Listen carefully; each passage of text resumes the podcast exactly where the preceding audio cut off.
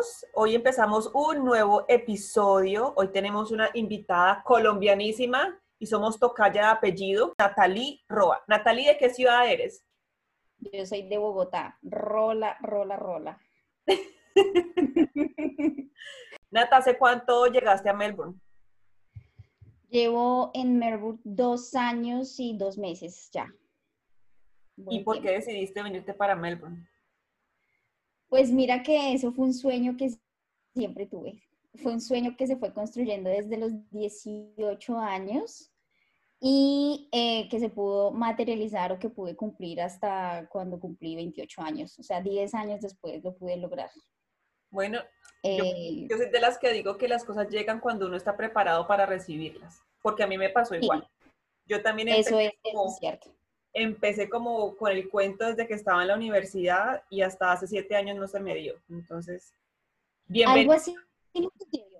Algo así me sucedió porque imagínate que em, pues todo empezó por a raíz de un viaje que tuve a Estados Unidos y vi la necesidad de que el idioma era algo muy importante para comunicarse. Entonces dije, no, o sea, a mí me gusta esto del inglés, me gusta muchísimo y espero algún día poderme ir a viajar a otro país y aprenderlo pero no sé por qué cosas de la vida y del destino se me metió que tenía que ser Australia, porque podía, obviamente podía aprender el inglés y porque podía trabajar. Porque si la gente me decía, pero si se quiere ir a estudiar inglés, ¿por qué no se va para Estados Unidos? Y yo, no, es que en Estados Unidos me va a ser muy difícil, no voy a poder trabajar. Y Australia siempre fue mi meta, siempre fue mi sueño. Eh, después de salir del colegio y, y, empezar como a buscar cómo llegar a Australia, pero o sea, era una cosa loca. Cuando se hacían las ferias donde te muestran como los cursos y todos los países, yo era la primera en estar allá, en averiguar, en tener los mil folletos, o sea, ese era el sueño, pero me, desmotivaba mucho en ese momento era que era mucho dinero. Estamos hablando de que eran como 30 millones y, y en mi casa pues no éramos así como de muchos recursos, entonces eso era lo que me detenía siempre, como que no, eso no, nunca va a ser posible, nunca voy a lograrlo y después, 10 años después, aquí resulté. Es que es... Te escucho. Te escucho y es como escucharme a mí porque me pasó igual. Cuando yo empecé, fue porque una, una compañera del colegio, yo terminé la, la, universidad y me tomé un año de vacaciones y me puse a trabajar en la cafetería de mi madrina de confirmación. Me dijo, pues si quiere allá, trabaja en la cafetería. Y yo, ahí sí, yo no quiero terminar el colegio y meterme en la universidad de una vez, quiero descansar. Y trabajando en eso, sí llegó una compañera del colegio que había estado en New Zealand, creo, o en Australia, no sé, y llegó con la bolsita, con el bolso así, con el logo, y yo, Australia, me dijo, sí, uno puede ir a aprender inglés y trabajar. Y mira, desde ese entonces a mí como que se me entró el bichito, y en toda la universidad estuve como que, oiga, sí, Australia. Mientras está terminando la universidad, una amiga que llegó primero, trabajamos juntas, Rosana, ella se vino ella llegó primero que yo. Y le dije, ¿usted cómo hizo? Me dijo, no, Car, tienes que hacer esto, esto. Me dio todos los papeles y así como tú. Cuando llegaba el momento de los 30 millones de pesos, por favor. ya. O sea, ¿de dónde laureles yo voy a sacar 30 millones? Claro. Pero mira que ya hace siete años, pues ya uno, pues terminé la carrera, pude trabajar, ahorré. Y cuando se dio la oportunidad fue que, taque, me vine para Melbourne. Es que, mira que eso es como, yo no sé, em, digamos que Dios, yo creo que Dios tiene mucho que ver en eso, y bueno, si de pronto la gente no cree en Dios, en el universo, quieranlo llamar como quieran, hace que todo confabule para que todo trabaje a nuestro favor. Porque imagínate que después de, de, tener el sueño, y eso yo soy de las que en Colombia yo hacía, no sé si de pronto alguien sabe qué es eh, el mapa de los sueños o la vision board, entonces yo reportaba, exacto, yo lo hacía y yo lo hacía en mi casa, entonces yo recorté la Opera House y yo ponía Australia y yo ponía un canguro, y, pero yo lo ponía ahí, pero yo era tan lejano, tan lejano, y yo, bueno, no importa, em, yo soy administradora de aerolíneas y agencias de viajes y em, empecé a estudiar y me gradué y uno de mis sueños también era trabajar en Avianca. Entonces, em, pues imagínate que en ese libro de sueños también estaba Avianca. Y tras pasar, bueno, después de que me gradué, dije, no, yo tengo que trabajar en Avianca porque para eso me estoy preparando y porque quiero trabajar con uno de los mejores. Em, me, me hice como la, me presenté para trabajar como auxiliar de vuelo y pasé los primeros requerimientos, pero cuando llegué al inglés, me dijeron, no, Natalie, lo sentimos, no tienes el nivel de inglés, no puedes pertenecer a Bianca. Entonces, claro, eso para mí fue, o sea, un bajonazo durísimo porque dije, ya tengo la carrera, que era lo que ellos pedían, tengo la altura, tengo todas las, las cualidades físicas y me dicen que el inglés no. Entonces dije, bueno, no importa, yo me puse a estudiar inglés en Colombia, yo hice cuánto, mejor dicho, mil cursos de inglés, que de hecho pues nunca los acabé, y me volví a presentar en una convocatoria que hizo Avianca, ellos suelen hacer muchas convocatorias y entre 11 mil personas pasamos solamente 13 y entre esas estaba yo. Entonces logré pasar a Bianca y eso fue, o sea, para mí ese fue mi sueño cumplido también. Entonces empecé a trabajar en Avianca, pero el sueño de, de, Australia como que quedó por allá escondido, como que nunca va a ser, como que se veía muy bonito en la pared. Y, y ya me enfoqué en mi trabajo y me enfoqué en trabajar en Avianca y pues eh, si alguno sabe, no sé si tú sepas, el hecho de trabajar en Avianca, Avianca te da unos privilegios, te da unos beneficios y entre esos beneficios está en que tú tengas unos tiquetes aéreos. Pero nunca lo pensé en que yo los pueda utilizar para mi beneficio, en ese, o sea, en venir acá. Y eh, te cuento que mi hermano, un día, mi hermano vive acá en Australia también. Yo tengo un hermano aquí y él vive aquí con su esposa. Entonces, eh, ellos son chef y un día llegaron a la casa y nos contaron a mi mamá, mamá, Natalie, nos vamos de Colombia. Entonces quedamos todos como, como así, porque no, ellos intentaron hacer empresa, ellos intentaron crear su restaurante, pero pues tú sabes que en Colombia y yo creo que en Latinoamérica en general quizás ahora es muy complicado empezar, el gobierno pide eh, que toca pagar muchas cosas, o sea, no, no está muy bien, no se paga bien por lo que hacen, entonces dijeron, no, ya está decidido, nos vamos del país y que nos vamos para el del país, nos vamos para Australia. Yo que como, así, si es, perdón, pero ese es mi sueño. sí, y eso fue, o sea, ellos ya lo tenían todo, ya, ya tenían todos los papeles, o sea, nos contaron así y, y era solamente que les dieran la visa y llegaron a Australia, llegaron aquí y ya llevan a cumplir el otro año cinco años. Entonces, ellos, él, él, él me ganó, por decirlo así, y yo no tenía ni idea. Entonces, pues en ese momento, pues súper bien, estábamos muy felices por ellos, em, pero nunca se me ocurrió, nunca en, ahora sí me voy para Australia. O sea, yo dije, bueno, chévere, que lo disfruten, que lo aprovechen y pues bien por ellos. Y solamente fue una vez que mm, ellos después de estar aquí dos años en Australia, eh, decidieron pasar vacaciones en Colombia. Y mi hermano me motivó otra vez, como que me, me hizo revivir ese sueño y me dijo, usted está perdiendo su tiempo acá, usted tiene que irse para Australia y yo, ay, sí, ese siempre ha sido mi sueño, eso siempre es lo que he querido, ya, ya el trabajo me estaba absorbiendo mucho, trabajar en una aerolínea y trabajar con gente, trabajar en customer service te absorbe mucho. Eh, a pesar de que yo amaba mi trabajo, ya estaba súper agotada porque trabajar en un aeropuerto es cambiar, em, un constante cambio de, de, horarios, tienes que sacrificar el tiempo de tu familia, tienes que estar dispuesto todo el tiempo, o sea, ya estaba asfixiada en mi trabajo, ya llevaba casi dos años trabajando ahí y mi hermano, y, y, realmente no era muy bien pago. O sea, ese trabajo, a pesar de que ellos te dan muchos, muchos privilegios y muchos beneficios, eh, el pago no era tan bueno como uno creería. Entonces mi hermano me dijo, usted está perdiendo su tiempo, eh, yo le ofrezco ayuda a lo que usted necesite, usted sabe que usted conmigo puede contar con lo que sea, mi hermano y su, y, su esposa y mi cuñado, o sea, ellos yo, yo les debo muchísimo y él me motivó y me encendió otra vez esa vela de cumpla su sueño y yo, así fue.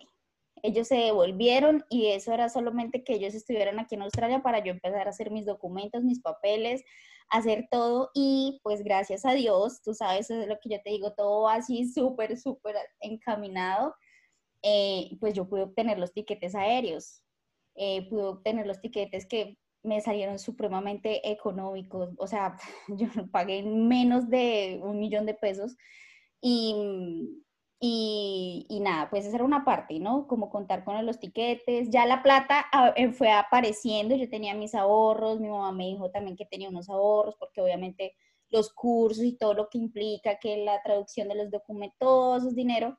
Y la plata fue apareciendo. Todo. Todo fluye, exacto. Todo se da tan fácil cuando tú lo pones como, lo pones como en una meta, cuando estás enfocado en eso, cuando le pides a Dios, cuando, o sea, todo se alinea y todo fluye. Y ya solamente era esperar el momento en que me dijeran su visa ha sido aprobada y yo a los 15 días ya estaba acá. Entonces, eso fue una súper, súper bendición. Y la otra parte era como, bueno, mamá, me voy para Australia. Y ella sabía que ese siempre había sido mi sueño y ella no lo dudó un instante y me dijo, váyase, hágalo porque es lo que la hace feliz, hágalo. Y ella está súper bien y, ella, o sea, esa era una parte importante para mí también porque ya vi cómo, cómo sufrió pues ese desprendimiento de cuando mi hermano se vino, que yo en el, hecho de pensar de que bueno, ahora me voy yo, solamente somos los dos, y ahora pensar, no, ¿cómo le digo? Pobrecita, va a decir que la voy a dejar sola, pero no, mira que fue súper comprensiva y, y pues nada, me, me, me, motivó mucho, me ayudó y también gracias a ella estoy acá. Entonces, es un sueño cumplido y todos los días me levanto y pienso que todavía estoy en un sueño. Sí, a mí a veces, a mí a veces me pasa, no sé si a ti o a los que están escuchando el podcast, que uno va caminando o va en transporte público o va en, su, o va en un carro o en la bici, donde sea, que uno se va moviendo en la ciudad. Yo no sé, a mí a veces como que digo, oiga, si estoy acá, o sea, como, como que me, me, pongo como en el chip de turista, yo no sé, como que, y me pongo a apreciar otra vez las cosas, me pongo como a mirar hacia arriba los edificios, porque a veces como que uno no, no se fija, no sé, cómo ponerle cuidado al río, que el puente, que la gente.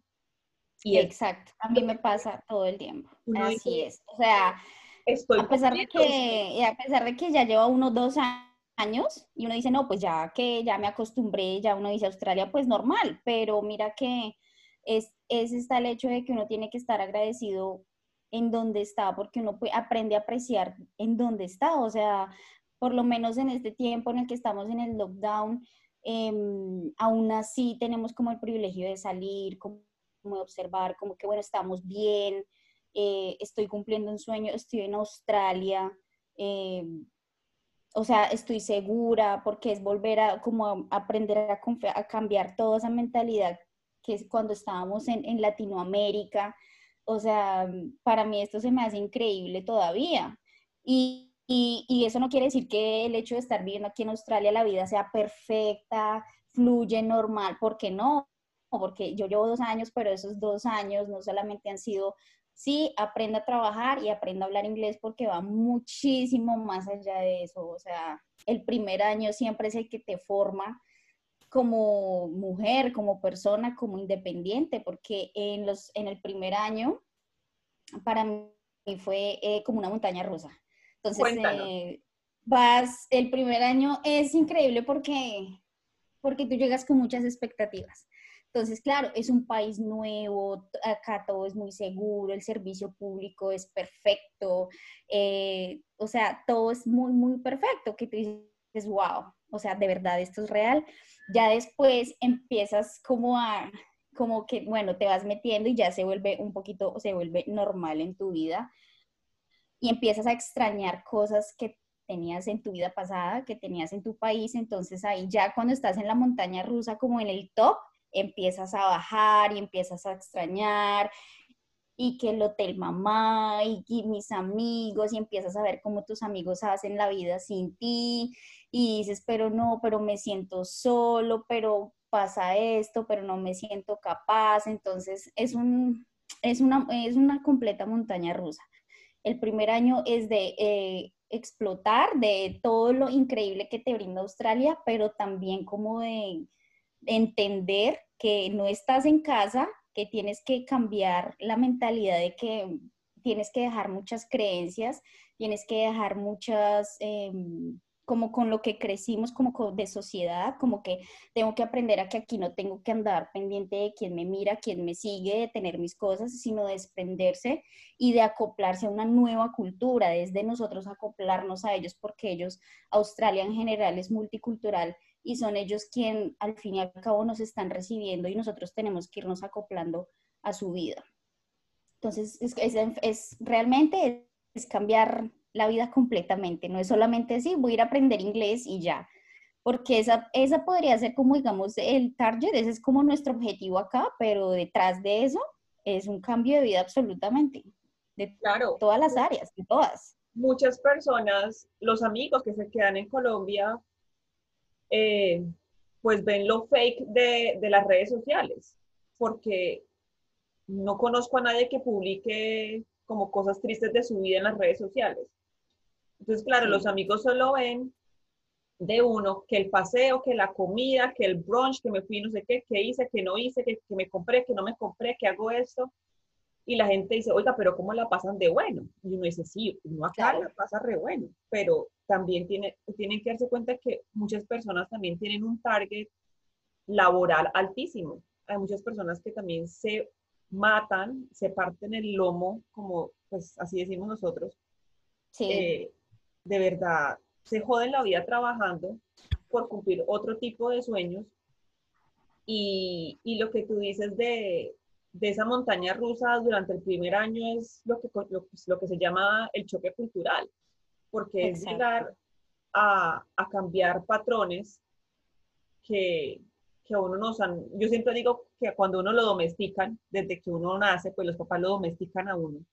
Eso lo aprendí del libro de los cuatro acuerdos, y es que los papás lo empiezan a, domesticar a uno. Eso se hace así, esto no se hace así, que los modales, que, que dé las gracias, que salude, que cuida con sus cosas, que no sé qué. Y uno llega acá a, a este país de, que le abre las puertas a todo el mundo, que las personas están acostumbradas a compartirlo todo. Y uno viene de un país en el que uno no comparte nada porque es que a uno nadie, nadie le regala nada.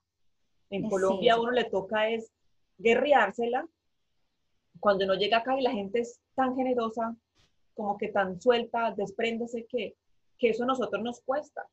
Y es parte de ese proceso que tú dices, de, de, de ese cambio que, que, Australia le pone a uno en el camino.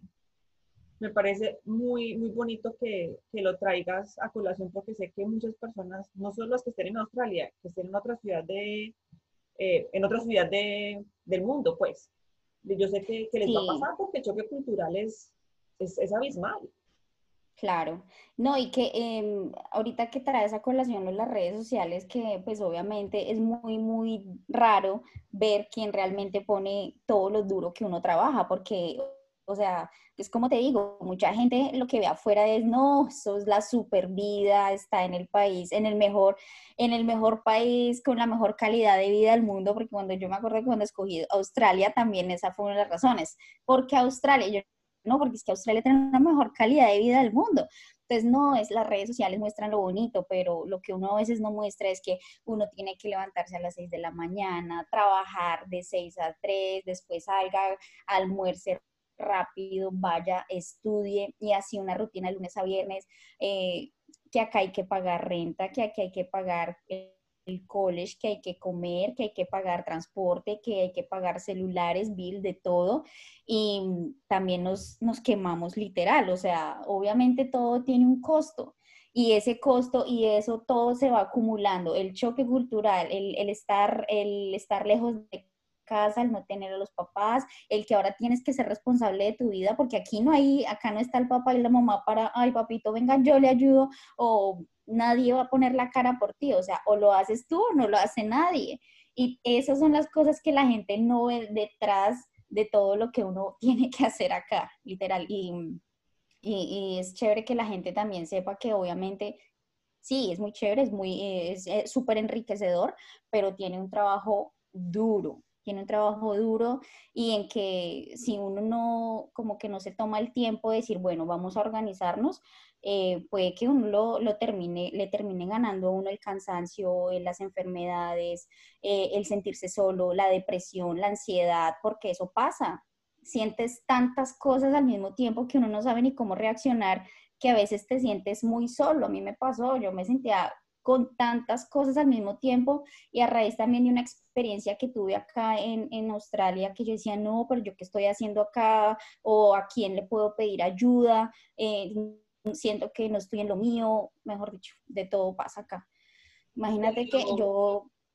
Te digo como que de que estar trabajando en algo y decir, yo qué hago acá, te sentiste perdida, porque a, a muchos nos pasa, como que sí. yo qué hago acá, como que uno siente que no pertenece porque uno se, se encierra tanto en el trabajo, colegio, casa y trabajar domingo a domingo que cuando llega un momento en el que uno como que puede cortar el chip de voy a descansar, te sientes totalmente solo porque no hay nadie a tu alrededor. ¿Te pasó a ti o a qué tipo de sí, algo así me pasó, algo así me pasó porque eh, estaba trabajando muchísimo, estaba trabajando y claro, yo trabajaba de 6 de la, de 6 de la mañana a, a, casi 3 de la tarde y de ahí tenía que irme a estudiar. Entonces aquí el estudio es muy importante porque si tú no estudias, estaba en ese momento aprendiendo inglés, que ese era otro factor que en el momento cuando empiezas a, a, a estudiar el inglés te sientes frustrado porque sientes que no avanzas. Yo creo que todos pasamos por eso en algún momento y bueno, salía a trabajar, me iba a estudiar, llegaba súper cansada y aparte que yo llegaba a la casa y pues yo no tenía mamá ni papá para que me dieran comida, entonces prepare la comida, echa el lavarropa, bueno, muchas cosas que uno tiene que aprender aquí por su medio, que tiene que aprender hasta a manejar los tiempos. Y ya después empezó el trabajo, se empezó a poner, eh, se empezó a sentir como una carga, entonces ya no llegaba al trabajo con la misma actitud o con la misma motivación, a pesar de que uno dice, ay, pero está ganando bien, está ganando en dólares, pero decías, pero es que esto no es lo mío, yo no vine a Australia a hacer esto, eh, ya estoy cansada, ya no quiero estar acá, estaba mejor haciendo otra cosa o porque estoy acá, bueno. Son muchos, muchos pensamientos los que se te atraviesan por ese momento, porque uno mismo como que también se, se presiona mucho. Pero sabes, ¿sabes también qué es? Hace poco empecé a trabajar el tema del ego y yo creo que también es el ego que le empieza a decir a uno, no, váyase para donde usted estaba antes, haciendo lo que ya sabe, con la gente que ya sabe y quédese en, en esa zona de confort. Claro, el ego está, yo siempre digo, limándose las uñas y rascándose las que sabemos. Y claro, cuando llega un momento en el que te tienes que enfrentar a algo, el ego salta, como que de una vez no, claro, es, es, es, toda, toda, una persona trabajando en Avianca, una de las empresas más importantes de Colombia, que hace acá, no sé, haciendo lo que estés haciendo, que son trabajos que en Colombia los vemos re mal, pero acá uno se mata por trabajar en esas cosas, como haciendo más café, limpiando, mesereando, manejando un restaurante, empacando cosas en un warehouse, lo que sea. Uno acá es feliz yo soy feliz haciendo ese tipo de trabajos. Otras personas son felices trabajando en su oficina y los respeto también. Pero uno en Colombia como que usted trabajando de mesera, ay yo a Australia no voy a trabajar de mesera. Ay bebé, cuando sepas cuándo te pagan y lo conviertas en dólares, luego hablamos. Claro, tal cual, tal cual. Así me pasó. Tal cual. Y más sí, exacto, es lo que tú dices, es el tema del ego, es el tema de la zona, de la zona de confort. Es como que, pero si usted ya sabía hacer algo, ¿por qué no, lo, por no se queda haciendo lo mismo? O usted, ¿quién le, usted nunca en la vida, mira, yo nunca me imaginé, yo trabajo, yo trabajo en un café italiano y me encanta, me gusta muchísimo y también lo agradezco mucho porque ahí es de donde he podido pagar mi comida, he podido pagar mi renta, eh, mis jefes son un amor, son australianos y me quieren muchísimo. Y mira, es el primer, es el primer trabajo que he tenido y sé que he mantenido y ellos son los que me han enseñado literal a levantarme acá. Y, o sea, yo agradezco mucho mi trabajo. Y, y nunca me imaginé tener que hacer lo que estoy haciendo acá. Yo ayudo mucho, es un café italiano, pero yo ayudo mucho en la parte de la preparación de la comida. Y mi hermano también trabaja ahí, él es el chef. Y yo en Colombia no cocinaba nada nada, o sea, yo en Colombia, y era porque no me gustaba, o sea, para mí la cocina nunca fue, o sea, digamos que ese talento todo se lo llevó mi hermano porque le encanta la cocina. En cambio a mí no, yo era más de, de a mí, y yo le decía, mamá, póngame, yo le lavo y le limpio la casa y se la dejo uno a, pero a mí la cocina no. Y resulté aquí cocinando, Imagínate, resulté en una cocina ayudando al chef, ayudando con la preparación, aprendiendo cómo se hace un café, aprendiendo, bueno, muchas cosas que yo nunca en la vida me imaginé. Entonces, claro, es ese, es ese tema del ego que dice, pero usted por qué está haciendo eso si a usted no le gusta, o usted por qué está haciendo eso si usted nunca se imaginó estar en una cocina y menos atendiendo gente, o sea, entonces en ese momento, claro, el, el, ego es el que te gana y, te, y, te, y no te permite salir de esa zona de confort. Y que no digo que esté, y, o sea, yo agradezco mucho mi trabajo, y es lo que te digo, o sea, y ahorita sigo trabajando a pesar de que estamos encerrados y he mantenido mi trabajo, eh, eso no significa y eso no implica que yo vaya a estar ahí toda la vida. O sea, todos tenemos que pasar por, ese, por esa transición de que vamos pasando de escala en escala, de, de peñor, en, sí, de paso a paso, y que esto me ha ayudado a, a fortalecer mi seguridad cuando hablo en inglés, a saber cómo se trata un cliente, a cocinar, porque yo ahora vivo sola y he aprendido a cocinar. O sea, todo hace parte de un proceso que al final lo que importa es cómo lo has disfrutado, que al final es como tú ves, esto me ha enseñado, esto con esto he aprendido, esto es lo que me ha traído hasta donde estoy y ha hecho la mujer que soy ahora. Entonces, sí, es como ganarle a ese, a ese pensamiento de que usted no está, usted no sirve, no es suficiente, usted no puede. O sea, no, sí podemos, sí, sí, sí estamos aquí y si lo estoy haciendo en este momento, está bien por este momento, pero es porque voy en busca de algo mucho mejor más adelante. Exacto. Estamos en el proceso, cada quien tiene una meta diferente y cada quien va, va, su, va a su tiempo y a su proceso. Natalie, Tú llegaste a la casa de tu hermano, supongo. Sí, yo llegué a la casa de mi hermano. Duré viviendo con mi hermano y mi cuñada como un año y seis meses. Entonces nosotros vivíamos... Sorry, perdón. Continúa, te interrumpí. Ah, ¿cómo fue la experiencia viviendo con ellos? Porque no todo el mundo tiene el privilegio de llegar a la casa del hermano, del tío, del amigo. Muchos llegan a la casa de un desconocido, o, no sé, a encontrarse con algo totalmente diferente. ¿Qué ventajas tiene llegar a la casa del hermano? Porque es como... No, eso es una bendición. bueno, te cuento, es, una, es un privilegio, claro que sí, eso es, es una ayuda inmensa, porque obviamente llegas a un sitio donde eh, pues, es tu familia, em, no son extraños, eh, te ayudan muchísimo. Mi hermano y mi cuñada, yo vivo agradecida con ellos porque ellos me abrieron las puertas de su casa los dos primeros meses, no me cobraron un solo peso. Ya después cuando obviamente uno no puede ser conchudo y descarado y decir, no, ya después nos mudamos y, nos fuimos a vivir a un apartamento donde yo compartía la habitación con otra persona y ellos tenían su habitación propia y, y empezamos a, a, pues, a ya tener como una convivencia ya pues ya pagaba mis, mi, renta, yo ya daba lo de mi comida, o sea, ya cuando empecé a trabajar, pues empecé obviamente a ya a pagar por mis cosas.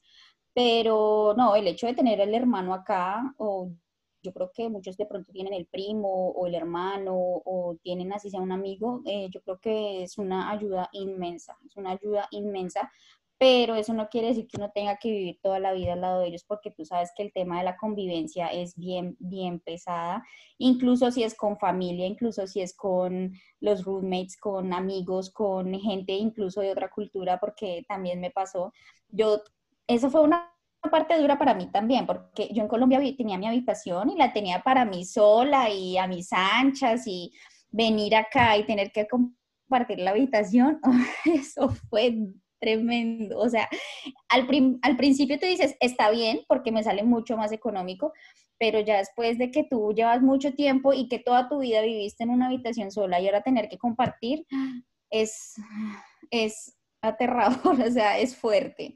Y eso me dio duro porque yo no podía pues tener mi privacidad, mi roommate llegaba tarde, hacía ruido, em, bueno, todo ese tema de, convivencia que yo me imagino que tú sabes. Entonces ya llega un punto en el que dice, no, ya, ya es suficiente, yo creo que ya a partir de este momento me puedo ir por mi caminito y ya, y lo decidimos y, y, fue, yo creo que ha sido muy buena decisión. Obviamente mi hermano también ya llevaba mucho tiempo con su esposa, pues compartiendo como una, una, una casa con más gente y ellos ya dijeron como, no, está bien, nosotros nos vamos por nuestro lado, eh, Natalie también se puede ir por su lado, yo claro que sí, yo también lo puedo hacer y eso ayudó muchísimo también a que se mejorara la relación porque la convivencia entre nosotros en algún punto también se estaba chocando mucho y son cosas que son súper mínimas que la basura, que el día en que se va a lavar la, la ropa, o que quien dejó este pocillo acá. O sea, son cosas que uno dice que va, pero que día a día van sumando y sumando y sumando y que llegan a un punto en que pum, estallan. Entonces, eh, decidimos, ya cada quien puede irse por su lado, ellos viven aquí muy, muy cerca a mi casa y yo estoy allá o ellos vienen o estamos muy, muy en contacto, o sea, a pesar de que ya no, no compartimos el mismo espacio, igual ellos siguen siendo mi familia y estamos todo el tiempo en contacto. O sea, eso sí no se puede perder. Yo creo que lo que más agradezco a Melbourne es tener a mi familia acá también. ¿Qué tanto has conocido de Melbourne en estos dos años, Natalie? Bueno, es una cosa que no he podido conocer mucho porque em, conozco muy bien la City, he estado solamente en Montmarta, pero no, me hace falta explorar muchísimo por ese primer año que te digo que nos dedicamos solamente a trabajar y a estudiar. Y cuando tienes un domingo, ¿qué va a hacer? Uy, no, yo hoy no salgo porque es que hoy me toca lavar, me toca hacer la, la comida de toda la semana. No, es que si, y si no lo hago, me, me, me coge la semana, entonces no. Entonces, el primer año no fue salidas a, a, por aquí alrededor.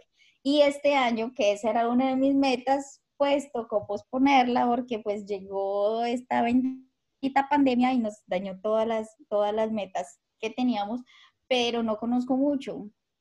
Mira, conozco, he viajado, he estado en Sydney y he estado en Gold Coast, pero Victoria como tal no conozco mucho. Entonces espero que pronto cuando se termine esto poder ir a visitar muchos más lugares porque sé que Melbourne tiene alrededor y Victoria tiene lugares espectaculares. Pero mira que en un año haces muchas cosas que a lo mejor personas que llevan tres años no lo han hecho, porque sí conozco gente que no se toman un año, se toman dos o tres años para trabajar y darle duro, duro, duro, para ahorrar y para ahorrar y para ahorrar. Y mira, llega un COVID y te pone a pensar. Eso, es verdad. Pero mira que yo creo que eso es... Me maté todo este año trabajando porque me iba en julio para yo no sé dónde. Eh, tal vez no porque el COVID no te dejó. Exacto. Y ahí quedó, exacto. Yo creo que eso depende de las prioridades que tengamos todos, porque conozco muchos amigos que, em, digamos que no dedicaban su tiempo, digamos, como a ir a conocer o a explorar, sino que también se desgastaban en trabajar, estudiar y mucha rumba. Entonces yo creo que eso va mucho en, en el tema de cuáles son tus prioridades. ¿Cuáles, en ese momento, digamos que en el primer año también mi prioridad no era como la vida social, por decirlo así, yo casi no salía, ese es un tema que también tenía que trabajar.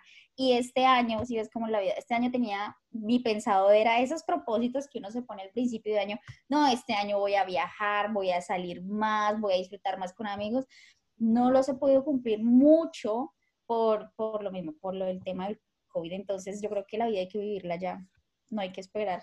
y, y darle prioridad, o sea, sí, darle prioridad a lo que realmente importa, a, que si quieres ir a viajar, hay que hacerlo, que si quieres salir y, salir con tus amigos y pasar una buena cena, hay que hacerlo, no hay que esperar a que cuando tenga la plata o cuando tenga el tiempo, o sea, todo es del momento, es de ya, es de lo que estamos viviendo, porque mira, ¿cómo nos pasó? Nos llegó el, el coronavirus y ¿qué pudimos hacer? Nada.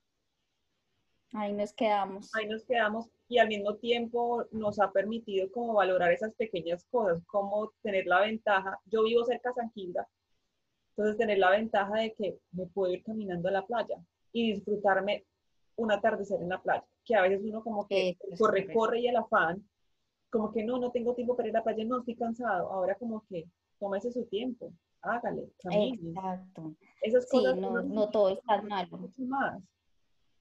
No, mira que no todo ha sido este año tan malo. O sea, digamos que yo creo que el tema del, del COVID nos ha hecho es como reevaluar las, las metas que tenemos. Em, yo llevo viviendo, yo vivo acá en Parkville, llevo viviendo desde mayo y yo vivo sola, sola, sola, sola. Entonces, todo el mundo espera usted cómo hace, ¿cómo hace? Si todo el tiempo está encerrada y todo. Y yo, no, mira que yo lo he aprendido a disfrutar de una manera que no te imaginas. Todo el año, ese año en el que estuve compartiendo con mi familia y con, con mis roommates, ahora me lo estoy dando para mí, o sea, tengo el tiempo que si quiero cocinar, cocino, si quiero pedir comida a domicilio, la pido, que si quiero ver películas hasta tarde, puedo hacerlo, que si me quiero ir a caminar dos horas, lo puedo hacer. Entonces, este tiempo ha sido, me ha encantado, la verdad me ha encantado porque lo he dedicado para mí. Entonces, todo no es tan malo. Nos ha hecho como reevaluar otra vez, como que, bueno, sentémonos, pensemos cuáles son nuestras metas, qué es lo que queremos hacer, eh, aprovechar, disfrutar de lo que tenemos ahorita. Vivo, tengo como tres parques inmensos acá y que todos los días me voy a caminar así sea una hora.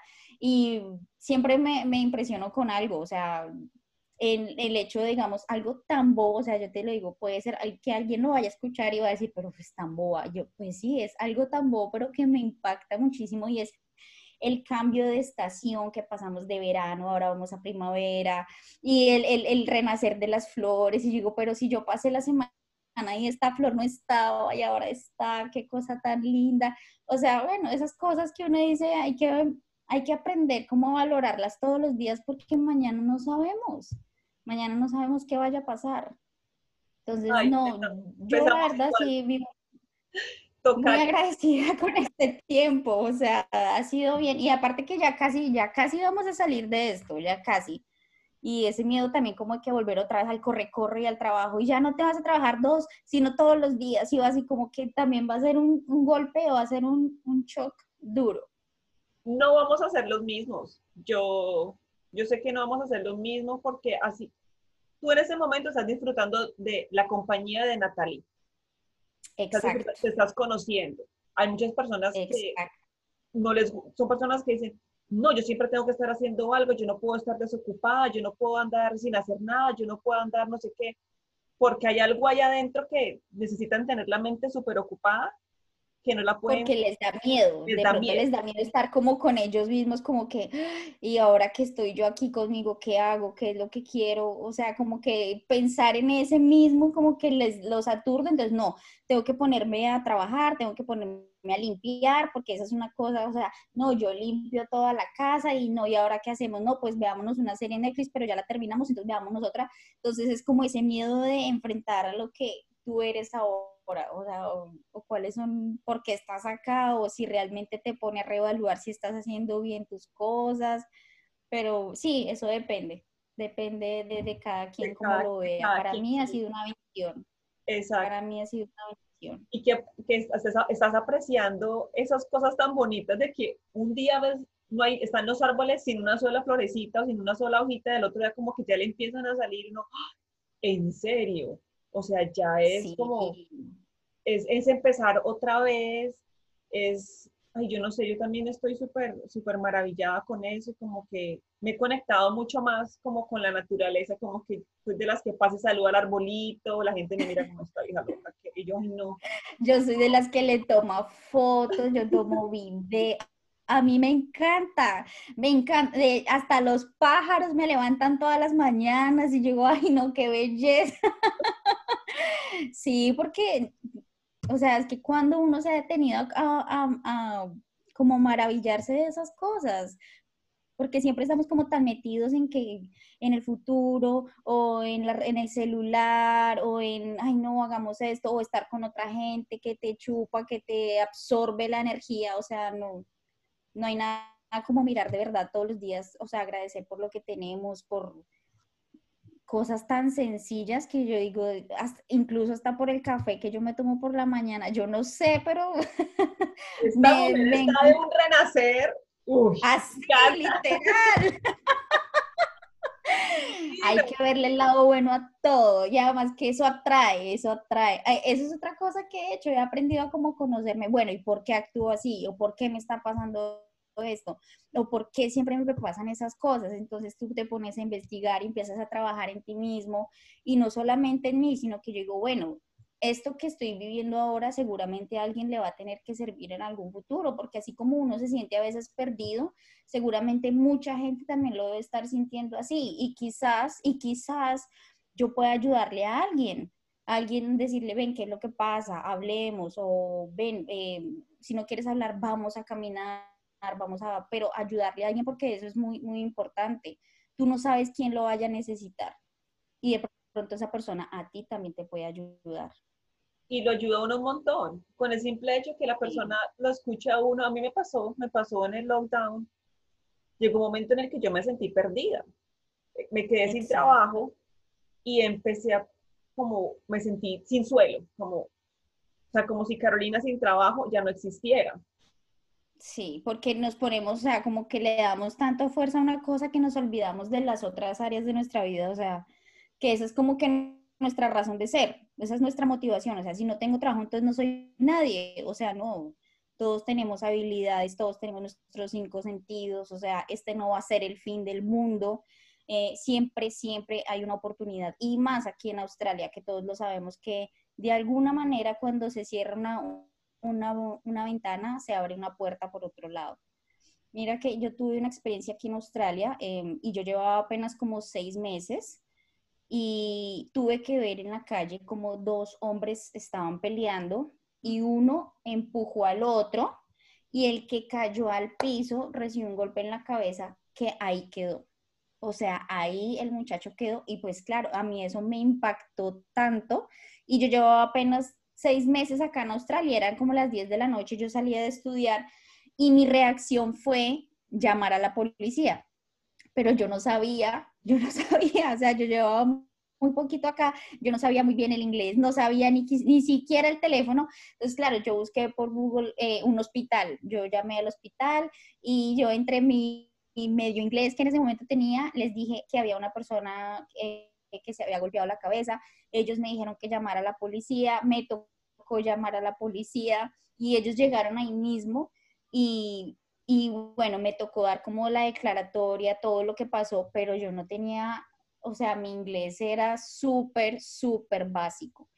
Después de un año de lo, de lo que sucedió con esa persona, me volvieron a llamar de la policía, fueron a mi casa a buscarme Em, ¡Qué susto!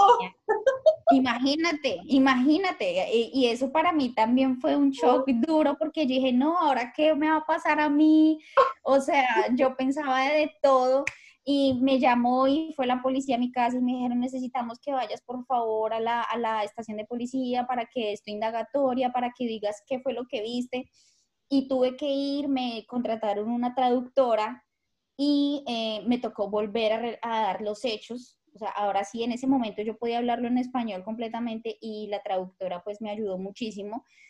Y pregunté, ¿qué pasó con la persona que se golpeó la cabeza? Me dijeron, no, nosotros te llamamos aquí porque esa persona desafortunadamente falleció. Y nosotros tenemos que, nosotros tenemos pues que mirar cuál fue la causa porque pues obviamente tiene que haber un culpable. Entonces, para mí eso fue, no te imaginas, para mí eso fue un golpe tan duro porque en el momento en el que yo vi esa persona cuando se cayó al suelo y recibió ese golpe tan duro, mi primera reacción fue llamar a la policía para ayudar a esa persona. Porque así como pudo haber sido él, pudo haber sido un amigo mío, pudo haber sido mi hermano, pudo haber sido cualquier persona. Y si en mí está el poder ayudarlo, yo tengo que poder hacerlo así no hable ni cinco inglés. O sea, sea quien sea. Y en el momento en que la policía me dijo, no, esa persona falleció, para mí eso fue como si yo no hubiera hecho nada, como si, o sea, mi esfuerzo no sirvió de nada. Y el policía fue muy, muy querido y me dijo, no te preocupes, no es tu culpa, tú hiciste lo que pudiste. Y yo no, pues yo me sentí mal, obviamente no era mi culpa, pero mi intención sí era ayudar a esa persona. Y pues bueno, desafortunadamente no se pudo y esa fue una cosa que también me marcó aquí muchísimo que me marcó y, desde ese momento como que he estado como en, o sea, he estado pensando en cómo puedo ayudar a la gente, o sea, cómo puedo desde mi experiencia, cómo puedo desde, desde lo que yo sé, eh, como en el tema emocional, cómo puedo ayudar. de vida. Exacto, exacto. Entonces, por ahí, por ahí vamos y vamos a ver si, si, si, si logro hacerlo aquí en Australia. Se van a dar cuando se tenga que dar, pídele a Dios, al universo, Buda, Alá. Yo siempre digo lo mismo. Y ellos te van a dar una respuesta de cómo puedes ayudar y cómo puedes devolverle a este mundo. porque aprendí que todos tenemos un propósito en la vida. Todos. Sí. Y ese propósito lo podemos encontrar a los 8 años o a los 85 años. O sea, no hay edad para, para uno darse cuenta que uno, uno viene a este mundo a devolver algo. Así. Natalie, un gusto conocerte. Me encanta tu experiencia en Melbourne. gracias. ¿Qué le agradeces a esta ciudad? ¿Cómo? ¿Qué le agradeces a Melbourne? Uy, no, mucho, mucho. Le agradezco. Le agradezco esta casa hermosa en la que vivo. Le agradezco a, los, eh, a las personas que me han abierto las puertas de su casa, de su corazón. Le agradezco cada una de las experiencias que he tenido. Le agradezco los hermosos paisajes que me brinda todos los días, las estaciones del año, no importa si llueve o si haga sol. Eh, no sé, yo creo que no pude haber, como me preguntan algunos australianos, ¿por qué Australia? Yo porque no pude haber escogido otro mejor lugar. Para mí, aunque me siento, siento que esta es como mi casa y quiero pertenecer a ella. Yo siempre, siempre voy a ser colombiana, eso sí, nunca lo voy a negar y vivo orgullosa de ser latina y de ser colombiana, pero Australia también siento que ahora hace parte de mi corazón y más, más exactamente Melbourne y es ahorita en el lugar en donde estoy, en el donde he decidido vivir y ahora es mi hogar por ahora. Entonces, le agradezco el hecho de recibirme, de recibirme con sus brazos abiertos y de darme todo lo que me da todos los días. ¿Qué le quieres decir a esas personas que quieren venir a Melbourne? Oh my God, siempre se me enreda la lengua. ¿Qué le quieres decir a esas personas que están pasando por un momento difícil acá en Melbourne, porque estamos hablando de, hablamos de que trabajar menos, disfrutar más, pero no todos, a veces uno tiene que ser consciente, no todos estamos como en la misma condición. Eso es verdad. sí, ¿qué les puedes decir a ellos eh, para levantarnos un poquito el ánimo?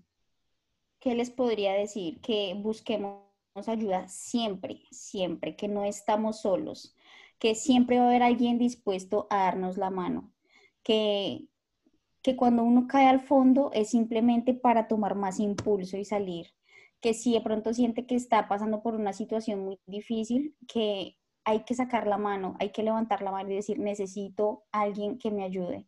Siempre debe haber alguien ahí para ayudarnos, que, que son solo momentos, que en el que todos tenemos nuestros cinco sentidos y que todos somos capaces, que si Dios lo trajo hasta Australia, no lo va a dejar morir, al contrario, que de alguna u otra manera nos va a sacar adelante, pero siempre y cuando también estemos dispuestos a hacer lo que haya que hacer, sobre todo pedir ayuda, que nosotros eh, como comunidad latina, yo creo que nos ayudamos muchísimo, muchísimo y que si en algún momento alguno necesita ayuda, que levante la mano. Eso es lo más importante y que, que sepan que no estamos solos, que estamos aquí todos para ayudarnos unos con otros. Y que ánimo, que de esta salimos todos. Ya casi todos salimos, ya dentro de poco salimos. Casi, ya casi, ya dos semanitas. Y si lo seguimos así haciendo bien y si todos seguimos siguiendo las reglas como lo está exigiendo el gobierno, eh, seguramente vamos a volver a nuestra nueva normalidad muy pronto. Natalie, muchísimas gracias por estar en mi cuento en Melbourne y por contarnos estos dos años de tu vida. Ay, Carolina, muchas gracias, Caro. De verdad que nunca me imaginé tener que contar esta historia y me encanta. Y pues nada, ojalá que a la gente le guste, que se motive muchísimo y pues nada, que les sirva de algo, que para eso estamos aquí contando esta historia, para que se motiven y sobre todo para que tengan en cuenta todo lo que tenemos que pasar aquí es verdad, es una historia muy bonita y todas las historias son diferentes. Eh, muchas gracias y a ustedes por escucharnos una vez más en mi cuento en Melbourne. Nos vemos el próximo domingo para conocer el cuento de otra persona de otro país. Un abrazo para todos y que tengan feliz día. Gracias.